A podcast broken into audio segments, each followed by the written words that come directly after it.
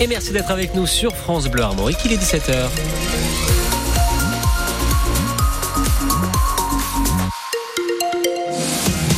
Le journal Céline Guettaz avec une menace de grève à la SNCF le week-end prochain. Oui, en plein milieu des vacances scolaires des Parisiens et avant celle des Bordelais et des Lyonnais, deux syndicats ont déposé un préavis. Ils appellent les contrôleurs à cesser le travail à partir de jeudi soir et jusqu'à lundi, Pierre en parent.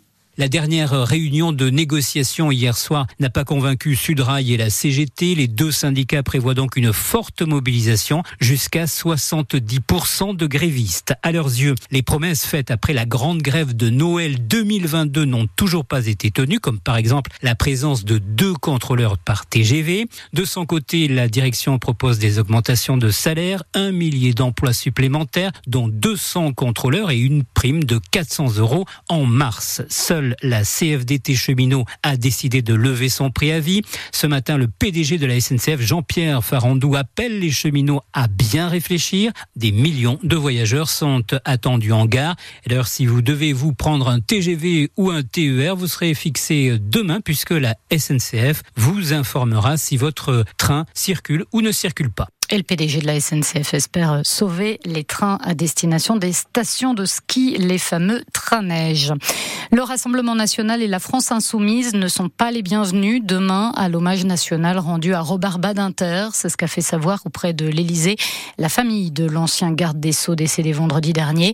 Marine Le Pen prend acte. Nous respectons, je ne veux pas polémiquer. Du côté de la France insoumise, le parti prévoit la présence de deux députés sur place. Les recherches se poursuivent aujourd'hui dans les Deux-Sèvres pour retrouver Erwan, 18 ans, disparu dans la nuit de samedi à dimanche dernier après une soirée en discothèque.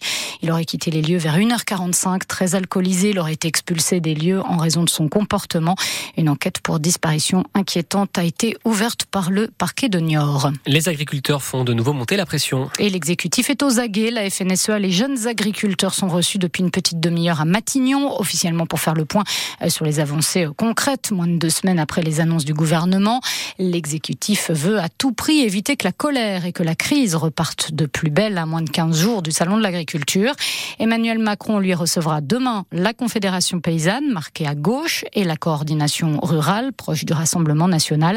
Notez aussi que la Commission européenne a adopté aujourd'hui pour 2024 une exemption partielle aux obligations de jachère prévues par la PAC. C'était l'une des revendications des agriculteurs il y a dix jours. 500 000 euros, c'est le montant des aides accordées à l'île-et-Vilaine pour euh, dédommager les victimes de la tempête Kiaran en novembre dernier, essentiellement des exploitations maraîchères et des éleveurs qui connaissent depuis des difficultés de trésorerie.